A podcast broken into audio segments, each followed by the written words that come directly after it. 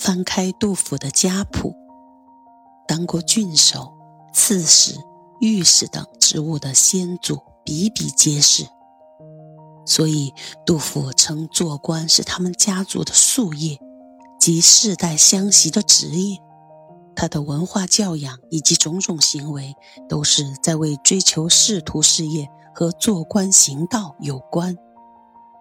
他的少年时期虽然一直游历天下。但入世的心是骨子里带的，缺少的只是机会。天宝六载，七百四十七年，这年，杜甫三十五岁。唐玄宗让宰相李林甫寻找天下贤才，昭告天下，通一艺者到长安应试。于是，杜甫也兴冲冲地去参加了考试。可是李林甫为了向玄宗证明也无遗贤，拍玄宗马屁，即玄宗的感召力已经达到巅峰，所有在野的能人异士均已来到朝廷为玄宗所用。于是他导演了一出闹剧，让所有参加考试的士子全部落选，其中当然也包括杜甫。此时。杜甫心中的失落和不甘可想而知。这次挫折，对于已时至中年、成家立业的他，是一次沉重的打击。他不可能再如上次一样游览天下、排遣烦忧，他有着必须完成的使命。于是，和李白一样，为实现自己的政治理想。开始了长达十年的漫漫献赋求仕之路。这期间，杜甫转走于权贵之门，为了获得一官半职，他不停地求人推荐，每天过着朝叩富儿门，暮随肥马尘的屈辱生活，经常挨饿受冻，饥饿冻疾向一寻，必衣何赤悬百节。说不尽的心酸难堪。面对生活的压力，高傲的杜甫也曾经想到退隐，做一个潇洒送日月的朝父许由。然而，他身上有家族的使命、个人的抱负，这些鞭策着他不回避艰苦，坚决走上积极入世的道路。所以，他一直忍耐着，奔波着。期盼着。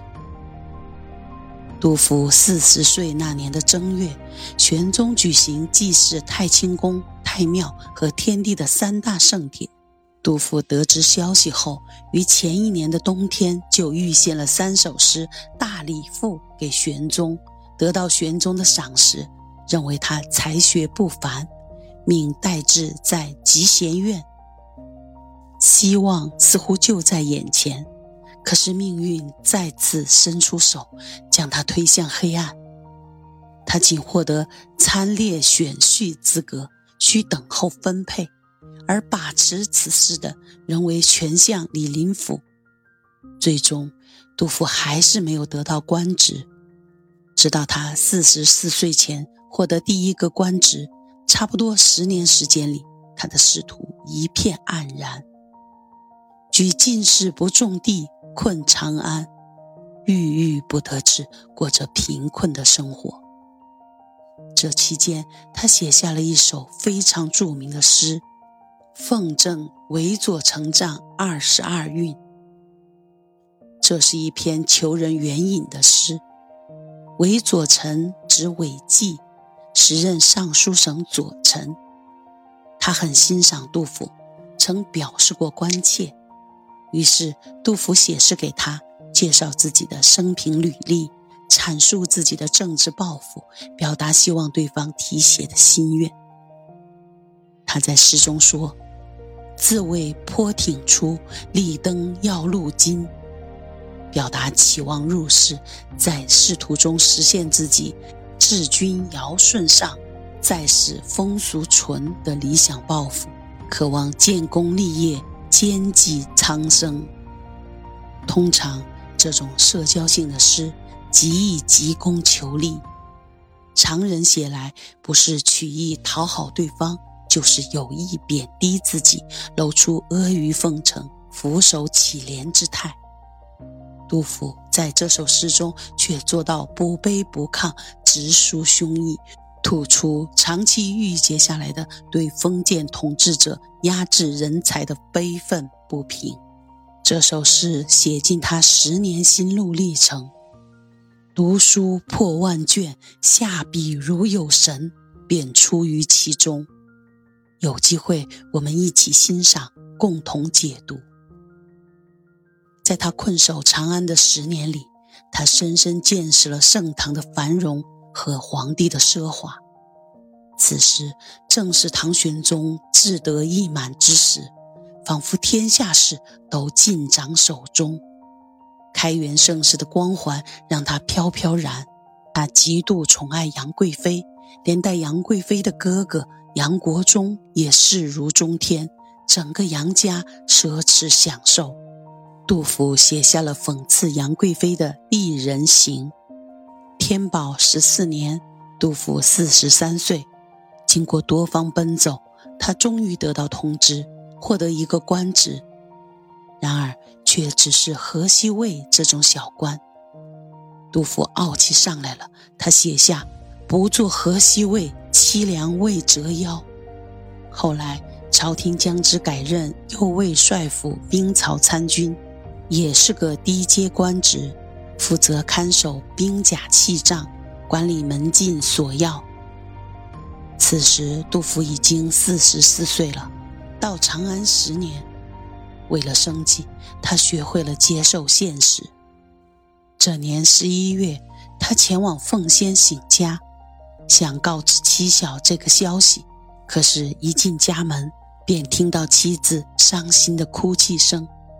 原来他们的小儿子因为营养不良，活活饿死了。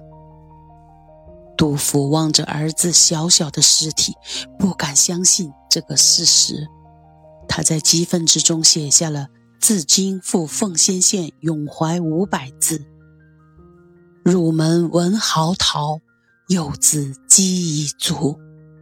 所愧为人父，无食至夭折。”字里行间可以想见杜甫为无力养活幼子的悲痛，而此时杨贵妃或许正在华清池享受温泉浴，穿着又轻又暖的袍子，饱啖名贵的山珍海味，老百姓却又冷又饿，蜷缩成一团。杜甫在诗里写下“朱门酒肉臭，路有冻死骨”的千古名句。生活折磨了杜甫，也成全了杜甫。理想与现实的巨大差距，使杜甫诗风大为转变，逐渐沉郁顿挫，趋向现实主义。一年后，安史之乱爆发，更彻底改变了杜甫的人生。从此，一位伟大的现实主义诗人诞生了。